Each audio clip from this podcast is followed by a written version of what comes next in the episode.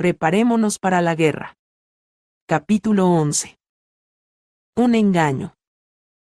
En este capítulo, quiero desafiar a todo el que lee este libro, a detenerse y considerar qué papel ocupa la Biblia en su vida.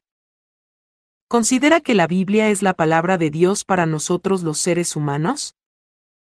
¿Considera que la Biblia fue escrita bajo la inspiración de Dios y el Espíritu Santo? Si es así, ¿considera que la Biblia es la autoridad final y suprema en su vida? Si su respuesta a esas preguntas es no, entonces no hay razón alguna para que siga leyendo. De hecho, sugeriría que cierre este libro aquí mismo y no termine de leerlo. No tiene caso que siga leyendo porque todo este libro está basado en el hecho de que la Biblia es la palabra de Dios, inspirada para nosotros y es nuestra autoridad final y suprema. Sin embargo, si su respuesta es sí, Considero que la Biblia es la verdad de Dios para la humanidad hoy, y la autoridad final para guiar mis acciones y mi vida. Entonces alabo al Señor por usted y le aliento a que siga leyendo. Ahora, debo desafiarle una vez más. Si de hecho acepta la Biblia como la autoridad final de Dios en su vida y en todas sus acciones, entonces debo preguntar, ¿examina la escritura para probar y ver si todo en su vida está a la altura? ¿Ha leído la Biblia por sí mismo?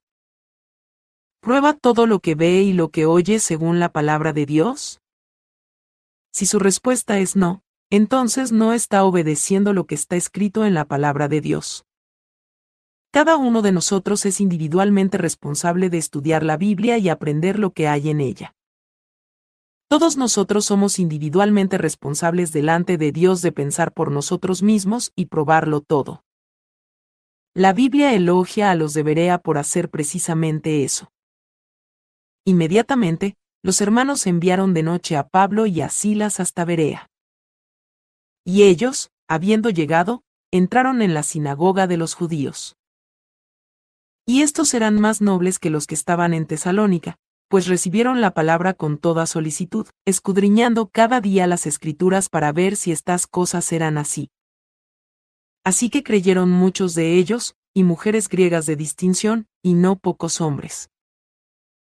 Hechos 17, 10, 12. Observará que los de Berea no solo fueron elogiados por estudiar y examinar las escrituras para ver si lo que Pablo y Silas predicaban era verdad o no, también recibieron la mayor bendición de Dios, salvación por medio de Jesucristo.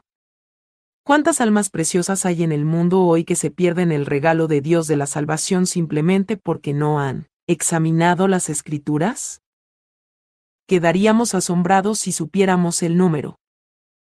Esas almas, la mayoría de ellas, se sientan en muchas iglesias distintas, suponiendo que porque siguen lo que los líderes de la iglesia les dicen que hagan, llegarán al cielo al final. Cuán trágico. Es solo mediante la búsqueda personal y una decisión personal de hacer a Jesucristo Señor y Salvador, como alguien llega al cielo. Podríamos emplear páginas e incluso libros mirando las doctrinas de muchas iglesias diferentes que afirman ser cristianas. Pero esta vez el Señor me ordena mirar concretamente un sistema de creencia religiosa, y es la Iglesia romana. Quiero hacer la clara afirmación de que no estoy escribiendo con odio o prejuicio. Escribo por amor. No estoy diciendo que todos los católicos romanos van a ir al infierno. No estoy diciendo que son personas terribles. Quiero desafiarlos amablemente igual que me desafío a mí misma y a cualquier otra persona que afirme ser cristiana. ¿Ha medido sus acciones y creencias según la palabra de Dios como se encuentra en la Biblia? Si no es así, ¿querría por favor hacerlo ahora? Es mi oración que cada persona que lee este libro considere con sobriedad y atención sus propias doctrinas al, igual que las doctrinas católico-romanas a la luz de lo que la Biblia tiene que decir sobre ellas. Primero, veamos algunos versículos. ¿No sabéis que si os sometéis a alguien como esclavos para obedecerle, sois esclavos de aquel a quien obedecéis, sea del pecado para muerte o sea de la obediencia para justicia. Pero gracias a Dios, que aunque erais esclavos del pecado, habéis obedecido de corazón a aquella forma de doctrina a la cual fuisteis entregados, y libertados del pecado, vinisteis a ser siervos de la justicia. Porque la paga del pecado es muerte, mas la dádiva de Dios es vida eterna en Cristo Jesús Señor nuestro. Romanos 6, 16, 23. Estos versículos nos enseñan que servimos a uno de dos maestros. Servimos a Satanás a través del pecado, o a Dios Padre mediante la justicia de Jesucristo. La recompensa de servir a Satanás es la muerte. La paga de servir a Dios es la vida eterna. Jesús dijo, Yo soy el camino, y la verdad, y la vida, nadie viene al Padre, sino por mí. Juan 14, 6. La declaración de Jesucristo es absoluta. Solo hay un camino a Dios, y es a través de Jesucristo y el horrible precio que pagó por nuestros pecados al morir en la cruz. Sin embargo, Satanás siempre se vale del engaño. Su plan a través de las edades ha sido engañar a las masas y hacerlas pensar que están sirviendo a Dios a través de Jesucristo, cuando en realidad están sirviendo a Satanás. Jesús mismo habló estando en este mundo del engaño de Satanás a este respecto. Y respondiendo Jesús, les dijo, Mirad que nadie os engañe. Porque vendrán muchos en mi nombre, diciendo, Yo soy el Cristo, y a muchos engañarán.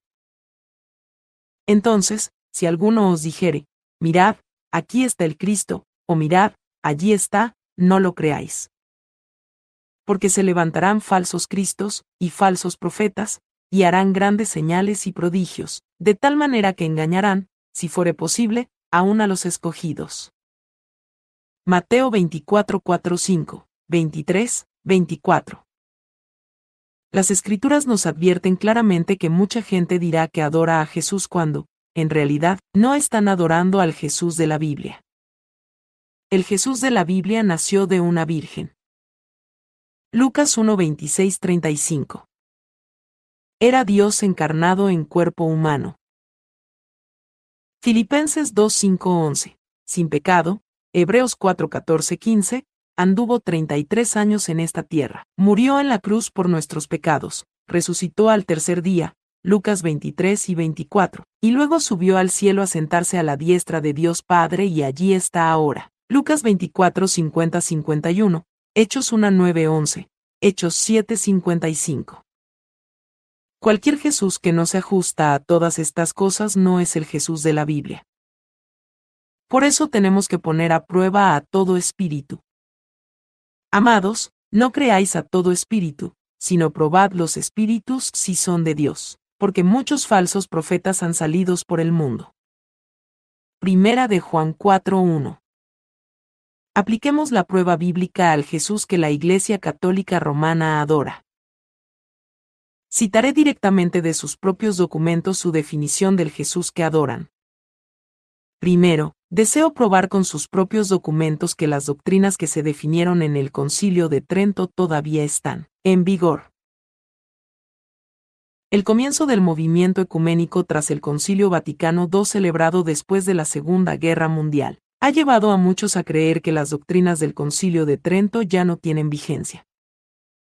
Veamos la siguiente cita aunque es considerada una constitución dogmática, la más solemne forma de expresión conciliar, Lumen Gentium no define dogma nuevo alguno. Establece, con autoridad conciliar, el concepto presente que tiene la Iglesia de su propia naturaleza. The Documents of Vatican II, Walter M.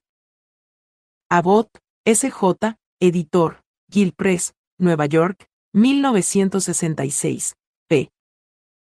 11. Se trata de una declaración bastante compleja. Vayamos por partes para entenderla mejor. En primer lugar, ¿qué significa el Lumen Gentium? El mismo documento define este término. El presente documento, conocido como Luz de las Naciones por las primeras dos palabras del texto en latín, Lumen Gentium, es una de las dos constituciones dogmáticas publicadas por el Vaticano II. La otra es la que habla sobre revelación, y ha sido ensalzado como el más trascendental logro del concilio, dada la importancia de su contenido y su posición central entre los documentos del concilio. Lumen Gentium, entonces, es el documento que estoy citando, documento que la Iglesia Católica Romana considera la luz de todas las naciones. Este importante documento afirma claramente que no define ninguna doctrina o dogma nuevos. Por lo tanto, las doctrinas expresadas en el Concilio de Trento todavía tienen vigencia. Estoy citando del Concilio de Trento, porque es una de las más claras y concisas declaraciones de fe católicas de que se dispone. Veamos ahora cómo define el Concilio de Trento al Jesús que los católicos adoran. Si alguien niega que en el sacramento de la Santísima Eucaristía están presentes verdadera, real y sustancialmente el cuerpo y la sangre junto con el alma y la divinidad de nuestro Señor Jesucristo. Y consecuentemente Cristo mismo, sino que dice que es solo un símbolo, figura o fuerza, sea anatema. Canons and Decrees of the Council of Trent, Original Text with English Translation. Cánones y decretos del Concilio de Trento, Texto original con traducciones al inglés por el Rev. Si alguien niega que en el venerable sacramento de la Eucaristía el Cristo integral está contenido bajo cada forma y bajo cada parte de cada forma cuando se divide. Sea anatema. Ibid. Canon 3. Si alguien dice que en el santo sacramento de la Eucaristía Cristo el unigénito Hijo de Dios no ha de ser adorado con culto de la tría. También externamente manifestado. Y que consecuentemente no ha de ser venerado en festividad solemne extraordinaria. Ni ha de ser cargado solemnemente en procesión según los laudables y universales ritos y costumbres de la Santa Iglesia ni ha de ser exhibido públicamente ante el pueblo para que lo adoren, y que por lo tanto los adoradores son idólatras, sea anatema. Veamos lo que en sí dicen estos cánones, o leyes, de la Iglesia Católica Romana. Primero, la palabra anatema quiere decir maldito. Llanamente están diciendo que la pequeña oblea que se usa en la comunión, o misa, y el vino, son Jesús y contienen su total divinidad. Véase la figura 1. Pero la Biblia nos dice que Cristo está sentado a la diestra de Dios Padre se nos dice que Cristo es Dios mismo y que como tal tiene la naturaleza misma de Dios y es infinito y omnipresente. No puede ser limitado a una minúscula oblea y muchísimo menos a algo hecho con manos humanas. Por último, se nos prohíbe adorar imágenes o ídolos e inclinarnos ante ellos.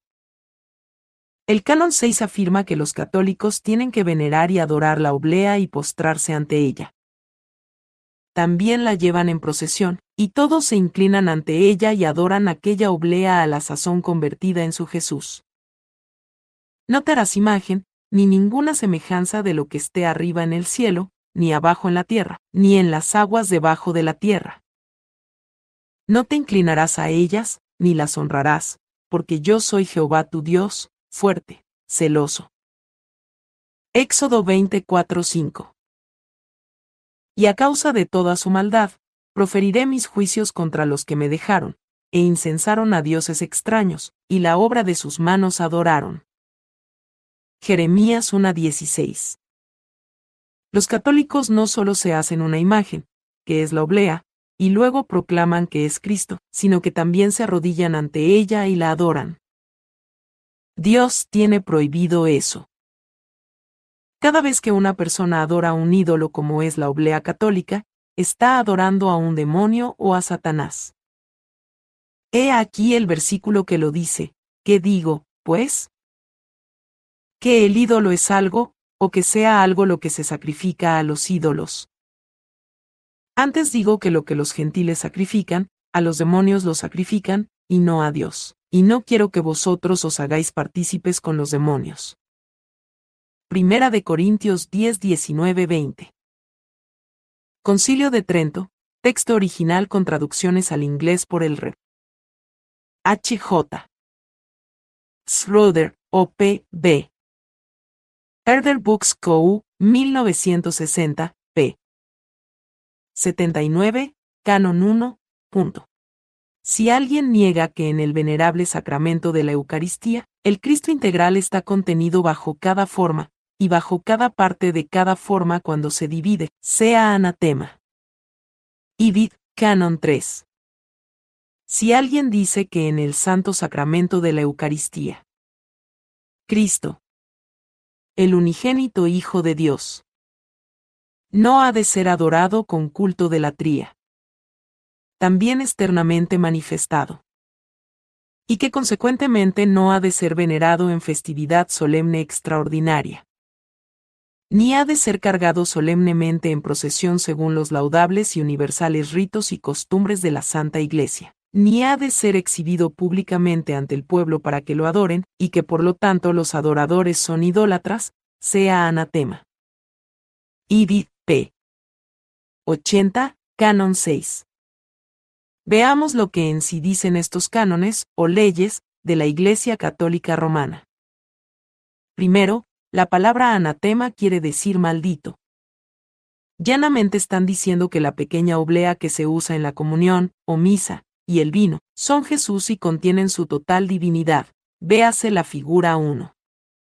Pero la Biblia nos dice que Cristo está sentado a la diestra de Dios Padre. Se nos dice que Cristo es Dios mismo y que como tal tiene la naturaleza misma de Dios y es infinito y omnipresente. No puede ser limitado a una minúscula oblea y muchísimo menos a algo hecho con manos humanas. Por último, se nos prohíbe adorar imágenes o ídolos e inclinarnos ante ellos. El canon 6 afirma que los católicos tienen que venerar y adorar la oblea y postrarse ante ella. También la llevan en procesión, y todos se inclinan ante ella y adoran aquella oblea a la sazón convertida en su Jesús. No te harás imagen, ni ninguna semejanza de lo que esté arriba en el cielo, ni abajo en la tierra, ni en las aguas debajo de la tierra.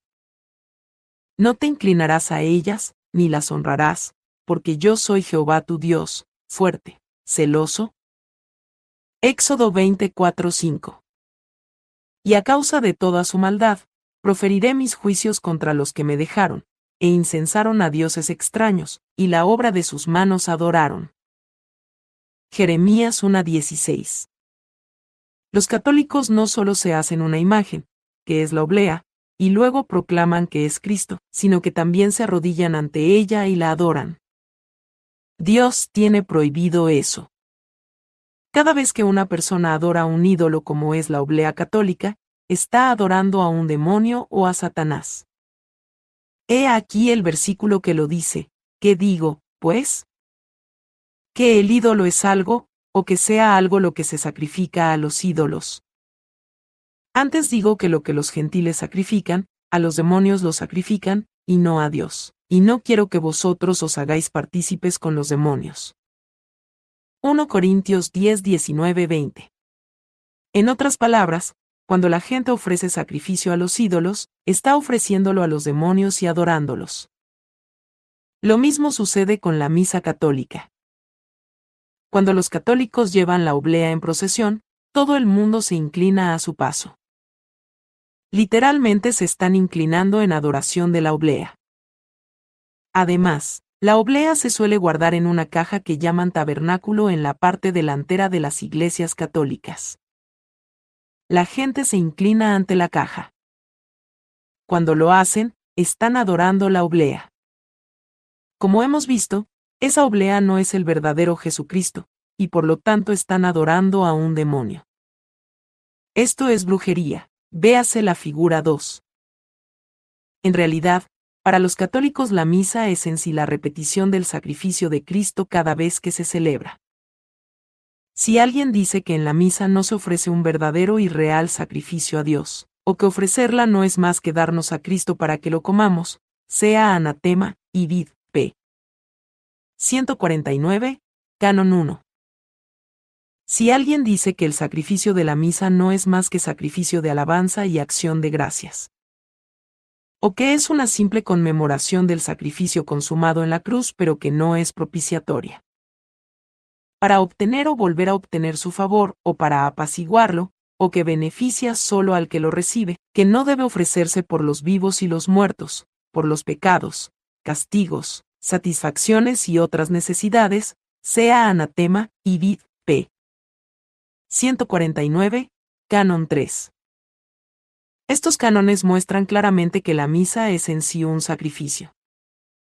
Es interesante que la misa que practica el catolicismo romano es casi idéntica a los sacrificios incruentos que se practicaban en el Imperio romano durante el tiempo en que se formó la Iglesia católica.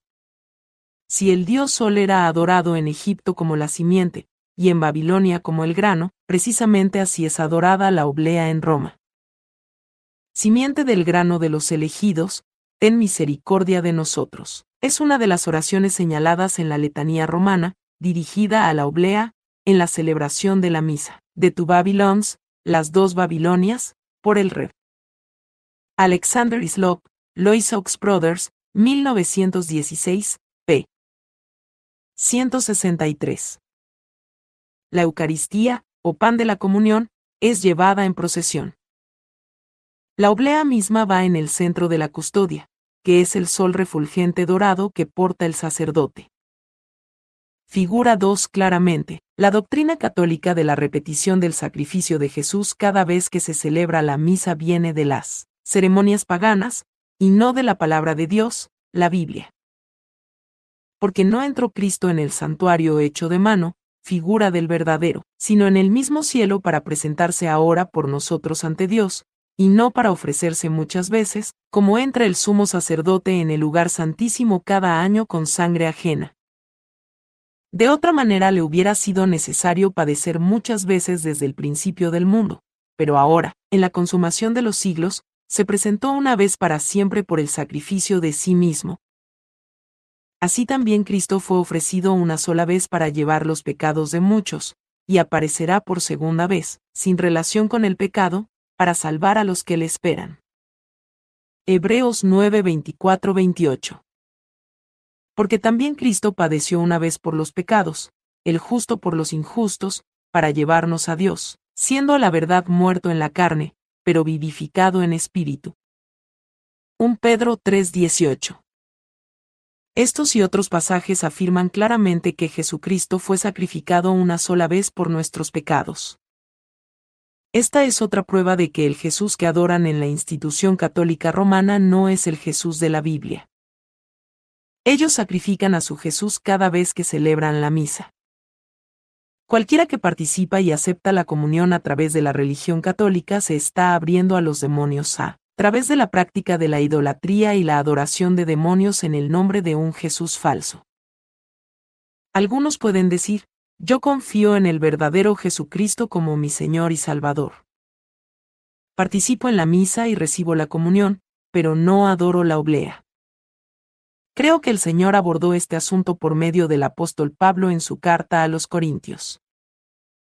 No os unáis en yugo desigual con los incrédulos, porque qué compañerismo tiene la justicia con la injusticia. ¿Y qué comunión la luz con las tinieblas? ¿Y qué concordia Cristo con Belial? ¿O qué parte el creyente con el incrédulo? ¿Y qué acuerdo hay entre el templo de Dios y los ídolos? porque vosotros sois el templo del Dios viviente, como Dios dijo, habitaré y andaré entre ellos, y seré su Dios, y ellos serán mi pueblo. Por lo cual, salid de en medio de ellos, y apartaos, dice el Señor, y no toquéis lo inmundo, y yo os recibiré, y seré para vosotros por Padre, y vosotros me seréis hijos e hijas, dice el Señor Todopoderoso. Segunda de Corintios 6, 14, 18. Usted, Personalmente, quizás no cree que la oblea es Jesús, pero al seguir recibiendo la comunión católico romana está participando en una práctica idólatra. Está participando en la comunión tal como la define la Iglesia Católica Romana, que afirma claramente que la oblea de la comunión es Dios. Mientras usted permanezca bajo la autoridad espiritual y siga practicando sus rituales y ceremonias, no se está separando de lo inmundo. ¿Significa eso que usted no es salvo? No. Las condiciones de la salvación son que usted crea, acepte y testifique que Jesucristo es su Dios y Salvador. Sin embargo, la palabra de Dios nos advierte rápidamente que si seguimos en una situación de contaminación, al final seremos destruidos. ¿No sabéis que sois templo de Dios, y que el Espíritu de Dios mora en vosotros? Si alguno destruyere el templo de Dios, Dios le destruirá a él, porque el templo de Dios, el cual sois vosotros, santo es. Primera de Corintios 3, 16, 17. Participar en cualquier forma de idolatría si le contamina a usted el templo de Dios. Veamos ahora otro asunto muy importante en el catolicismo romano, la oración por los difuntos. Si alguien dice que es un engaño celebrar misas en honor de los santos para obtener su intercesión ante Dios, como es intención de la Iglesia, sea anatema. Council of Trent, p. 149, Canon 5. El Concilio de Trento comenta lo siguiente en relación con las misas por los difuntos. Y aunque la Iglesia ha acostumbrado celebrar a veces ciertas misas en honor y memoria de los santos, no enseña que es a ellos a quienes el sacrificio es ofrecido, sino solo a Dios que los coronó. Por lo tanto, el sacerdote no dice, a ti, Pedro o Pablo, ofrezco sacrificio, sino que dando gracias a Dios por sus victorias, implora su favor, el favor de los santos, en dignarse a interceder por nosotros en el cielo por quienes cuya memoria celebramos en la tierra, y vid, p. 146. Este canon afirma claramente que los católicos al orar se comunican y piden a personas muertas que intercedan por ellos ante Dios. La intercesión de María es una doctrina central de los católicos. Esto quedó bien claro en el Concilio Vaticano II. Esta maternidad de María en el orden de la gracia comenzó con el consentimiento que otorgó en fe en la Anunciación y que mantuvo sin vacilación junto a la cruz. Esta maternidad durará sin interrupción hasta la eterna realización de todos los elegidos. Porque, al ser tomada al cielo, no dejó a un lado su papel salvífico, sino que sus múltiples actos de intercesión continúan para obtener a favor nuestros dones de salvación eterna. Que todo el cuerpo de los fieles vierta perseverante oración a la Madre de Dios, María, y Madre de los hombres. The Documents of Vatican II, los documentos del Vaticano II, por Walter M. Abbott, S.J., editor, Gil Press, 1966, pp. 91-96. Estas oraciones y comunicaciones con espíritus de muertos no son diferentes de las sesiones del ocultismo que se celebran para invocar espíritus de muertos para obtener su ayuda. La Biblia prohíbe expresamente tales comunicaciones. Solo hay un mediador entre Dios y los hombres, el Jesucristo de la Biblia. Porque hay un solo Dios, y un solo mediador entre Dios y los hombres, Jesucristo hombre, el cual se dio a sí mismo en rescate por todos, de lo cual se dio testimonio a su debido tiempo. Primera de Timoteo 2, 5, 6. La Biblia no nos autoriza para ponernos en contacto con los muertos bajo ninguna circunstancia. De nuevo, hacerlo es hechicería pura. Es bien triste que a los católicos no se les enseñe que es necesario leer la Biblia, ni que es necesario probar los espíritus como dice, Primera de Juan 4, 1, 2. Las muchas apariciones a diferentes personas católicas tristemente se aceptan como procedentes de Dios.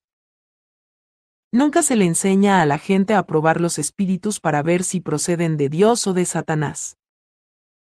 Las muchas apariciones de un demonio disfrazado de María en Fátima, un pueblo de Portugal, es un buen ejemplo de esto. En 1916 y 1917 tres niños portugueses, Lucía, Francisco y Jacinta, recibieron una serie de visitas de lo que dieron por sentado que era un ángel. Más adelante empezaron a recibir visitas de un espíritu que, al manifestarse físicamente, afirmó ser María, la Madre de Jesús. Desde entonces se refieren a ese espíritu como Nuestra Señora de Fátima porque apareció en Fátima, Portugal. Se construyó un santuario en el lugar de las apariciones, y todos los años cientos de miles de católicos hacen peregrinajes a ese santuario para dedicar su vida al servicio y adoración de María. El 13 de mayo de 1946, el Papa Pío XII solemnemente coronó una estatua de Nuestra Señora de Fátima y la proclamó Reina del Mundo. El 13 de mayo de 1983, el Papa Juan Pablo II repitió la ceremonia de coronación de la estatua. en 1986 promulgó las actas de consagración del mundo entero a Nuestra Señora de Fátima. En otras palabras, el Papa ha declarado que el mundo entero es propiedad de ese demonio que se disfraza de María. Y fue un paso más allá y consagró el año 1987 como año de adoración y honra de María. Veamos cómo todo este engaño hubiera podido detenerse desde el principio si los católicos conocieran medianamente bien la Biblia. Voy a citar de los escritos de Lucía, uno de los tres niños que vieron las apariciones de aquel demonio. En cierto punto, Lucía se ve abrumada de dudas en cuanto a si aquel espíritu era verdaderamente María o un demonio que trataba de engañarla. Eran dudas que Dios ponía en ella, estoy segura. Cuanto me ha hecho sufrir esta reflexión, solo Dios lo sabe, porque solo Él puede penetrar hasta lo más íntimo de nuestro corazón. Comencé entonces a preguntarme si aquellas manifestaciones no serían del diablo, en un intento suyo por hacer que yo pierda mi alma. ¡Qué angustia sentí! Dejé saber a mis primos, que también vieron la manifestación del Espíritu en cuanto a mis dudas. No, no es el diablo. Respondió Jacinta. ¿Qué va? Dicen que el diablo es bien feo y que está debajo de la tierra en el infierno pero aquella señora es bien bella, y la vimos ascender al cielo. El Señor se valió de eso para aquietar un tanto las dudas que sentía. Aquel fue el día en que Nuestra Señora, María, se dignó revelarnos el secreto. Después de aquello. Para reavivar mi vacilante fervor. Nos dijo, sacrifíquense por los pecadores, y díganle muchas veces a Jesús, especialmente cuando presenten algún sacrificio, oh Jesús, es por amor a ti, por la conversión de los pecadores, y en reparación por los pecados cometidos contra el Inmaculado Corazón de María. Gracias a nuestro buen Señor, aquella aparición disipó las nubes de mi alma y mi paz quedó restaurada. Fátima en Lucia Sound Words, Fátima en las propias palabras de Lucía, editado por Fray. Lois Condor, SVD, de Ravengate Press, 1976, pp. 69 a 71. Qué triste. Lucía dudó en cuanto a si el espíritu que apareció ante ella y sus dos primos era un demonio en vez de la verdadera María de la Biblia. Si los sacerdotes y el pueblo hubieran leído la Biblia, habrían podido tener discernimiento y poner a prueba a aquel espíritu. La única razón por la que aceptaron a aquel demonio como del Señor fue que no era feo y ascendió al cielo. Pero la palabra de Dios nos dice que los demonios y Satanás pueden manifestarse como ángel de luz. Segunda de Corintios 11:14, y que Satanás es príncipe y potestad del aire. Efesios 6:12. Satanás no está limitado al infierno. Además, las palabras finales del demonio cuando le decía a Lucía y a sus primos que ofrecieran sacrificio a Jesús e hicieran reparación, pago por daños, por los pecados cometidos contra el Inmaculado, sin pecado, corazón de María son totalmente contrarias a las escrituras.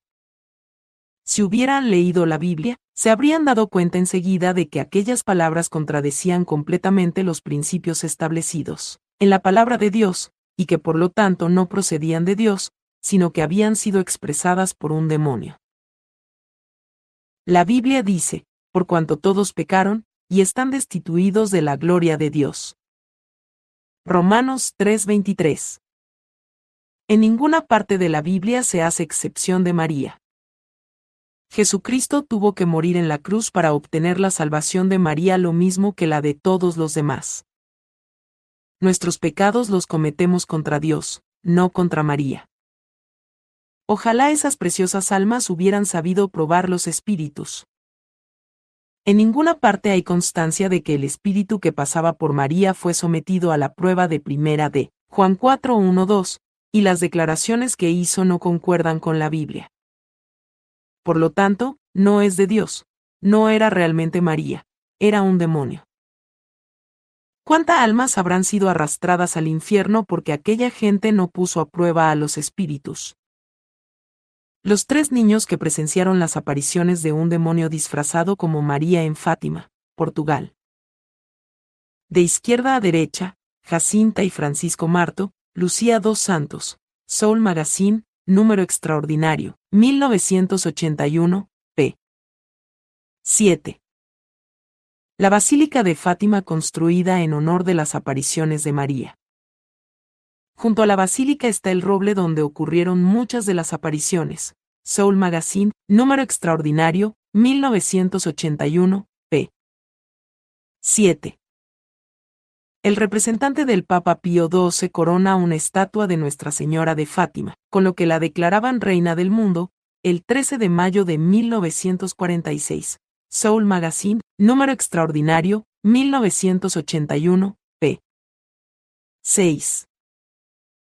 El Papa Juan Pablo II inclina la cabeza para adorar a la estatua de la Virgen Peregrina en la festividad del reinado de María, el 22 de agosto de 1981, en Castel Gandolfo. Soul Magazine, número extraordinario, 1981. Estatua de la Virgen Peregrina de Nuestra Señora de Fátima. Esta estatua de María ha recorrido el mundo y es adorada por los católicos. Aquí la vemos en las afueras de San Pedro en Roma, el 8 de diciembre de 1985. En aquel día al final del extraordinario sínodo, el Papa Juan Pablo II, por cuarta vez en cuatro años, dedicó el mundo a la bendita Virgen María, de Fátima Cruzader, febrero, abril de 1986. La estatua de la Virgen Peregrina rodeada de miles de adoradores. Por último, quiero abordar el tema del Inmaculado Corazón y la Inmaculada Concepción de María. La palabra inmaculado significa sin pecado. La mayoría de las personas que asisten a la Iglesia Católica Romana no entienden que la doctrina que afirma que María nació sin pecado porque ella fue la Madre de Dios es una doctrina relativamente nueva. De hecho, recibió aceptación por primera vez en la Iglesia en 1854. Me gustaría citar aquí un libro escrito por un hombre que fue miembro de la Iglesia Católica Romana por 50 años, y que sirvió como sacerdote católico durante muchos de aquellos años. Vivió durante la época en la que esta doctrina fue introducida por primera vez en la Iglesia. Él describe su inicio tal como sigue. El día 8 de diciembre de 1854 el Papa Pío IX estaba sentado en su trono. Llevaba en su cabeza una triple corona de oro y diamantes, seda y damasco, vestimentas rojas y blancas sobre sus hombros, 500 prelados con mitra lo rodeaban, y más de 50.000 personas estaban a sus pies en la incomparable iglesia de San Pedro en Roma. Tras unos minutos del más solemne silencio, un cardenal, vestido con su manto color púrpura, dejó su asiento y caminó seriamente hacia el Papa postrándose humildemente a sus pies. Y dijo, Santo Padre, díganos si podemos creer y enseñar que la Madre de Dios, la Santa Virgen María, fue inmaculada en su concepción, el Supremo Pontífice respondió. No lo sé. Pidamos la luz del Espíritu Santo, el cardenal se retiró. El Papa y la innumerable multitud se arrodillaron y el coro armonioso cantó el Veni Creator Spiritus. La última nota del himno sagrado apenas había resonado en el templo cuando el mismo cardenal dejó su lugar y avanzó otra vez hacia el trono del pontífice. Postrándose a sus pies, y dijo, Santo Padre, díganos si la Santa Madre de Dios, la bendita Virgen María, fue inmaculada en su concepción, el Papa volvió a responder, no lo sé, pidamos la luz del Santo Espíritu y se cantó de nuevo el Veni Creator Spiritus, una vez más. Los ojos de la multitud siguieron los serios pasos del cardenal vestido de púrpura por tercera vez hacia el trono, del sucesor de San Pedro. Para volver a preguntar, Santo Padre, díganos si podemos creer que la Madre de Dios, la Santa Virgen María, fue inmaculada. El Papa, como si acabara de recibir una comunicación directa de Dios, respondió con voz solemne, sí, ¿Debemos creer que la bendita Virgen María fue inmaculada en su concepción? No hay salvación alguna para quienes no crean este dogma. Y con alta voz, el Papa entonó el Te Deum, las campanas de las 300 iglesias de Roma sonaron, se dispararon los cañones de la ciudadela. El último acto de la comedia más ridícula y sacrílega que el mundo había visto jamás había terminado. Las puertas del cielo fueron cerradas para siempre para quienes se negaran a creer la doctrina contraria a la escritura de que hay una hija de Eva que no había heredado la naturaleza pecaminosa de Adán. Ella fue declarada exenta cuando el Dios de la verdad dijo, no hay justo, ni aun uno. Por cuanto todos pecaron, Romanos 3:10, 23.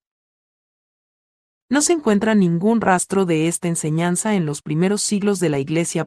50 Years in the Church of Rome, The Conversion of a Priest, 50 años en la Iglesia de Roma, la conversión de un sacerdote, por Charles Chinicuch, Chick Publications, 1985, pp. 233 a 234, c. 1886. Qué tragedia que haya tantas personas que han aceptado tales doctrinas sin mirar una sola vez la palabra de Dios, para comprobar lo que Dios mismo tiene que decir sobre María. Nuestra salvación es solamente por medio de Jesucristo, nunca mediante otro ser humano. A los lectores que están dentro del sistema católico romano diré llanamente que han sido engañados. Han sido llevados a adorar y servir a un falso Jesucristo que no es otro sino Satanás. El apóstol Pedro dijo de Jesús, y en ningún otro hay salvación, porque no hay otro nombre bajo del cielo, dado a los hombres, en que podamos ser salvos. Hechos 4:12. Y ellos dijeron, Cree en el Señor Jesucristo, y serás salvo, tú y tu casa. Hechos 16:31. Jesús dice, Yo soy el camino, y la verdad, y la vida, nadie viene al Padre, sino por mí. Juan 14, 6. Porque hay un solo Dios, y un solo un mediador entre Dios y los hombres, Jesucristo hombre. Primera de Timoteo 2, 5. Porque por gracia sois salvos por medio de la fe, y esto no de vosotros, pues es don de Dios, no por obras, para que nadie se gloríe. Efesios 2, 8, 9. Y oí otra voz del cielo, que decía, Salid de ella, pueblo mío, para que no seáis partícipes de sus pecados, ni recibáis parte de sus plagas. Apocalipsis 18:4. Usted no es salvo por pertenecer a la Iglesia Católica ni por tomar la comunión en la misa. Usted puede ser salvo solo cuando le pida al Jesucristo de la Biblia que perdone sus pecados, se aparte de ellos, especialmente de la idolatría, y le pida a Jesucristo que venga a su vida y le dé el precioso don del Espíritu Santo. Lea la Biblia y pídale a nuestro Padre, en el nombre de Jesucristo su Hijo, que le muestre el significado de lo que lee. Cuando usted entregue su vida al verdadero Jesús de la Biblia, el Espíritu Santo vendrá a morar en usted y lo capacitará para entender lo que lee al leer la Biblia. Por favor se lo suplico, no acepte a un falso Cristo. Usted vale tanto para Dios como individuo que Él vino a la tierra a pagar el terrible precio de su salvación. No pierda esta gran salvación. La terrible tragedia es que, gracias a las películas de Hollywood, la gente está acudiendo a los sacerdotes católicos en todas partes en busca de ayuda en medio del furor con que se está desatando el satanismo en los Estados Unidos actualmente. Los curas son completamente impotentes en cuanto a lidiar con cualquier tipo de hechicería porque ellos mismos están sirviendo a Satanás. Este fue el capítulo 11 de Preparémonos para la guerra. Por favor, síguenos para que escuches el libro completo. Que Dios te bendiga.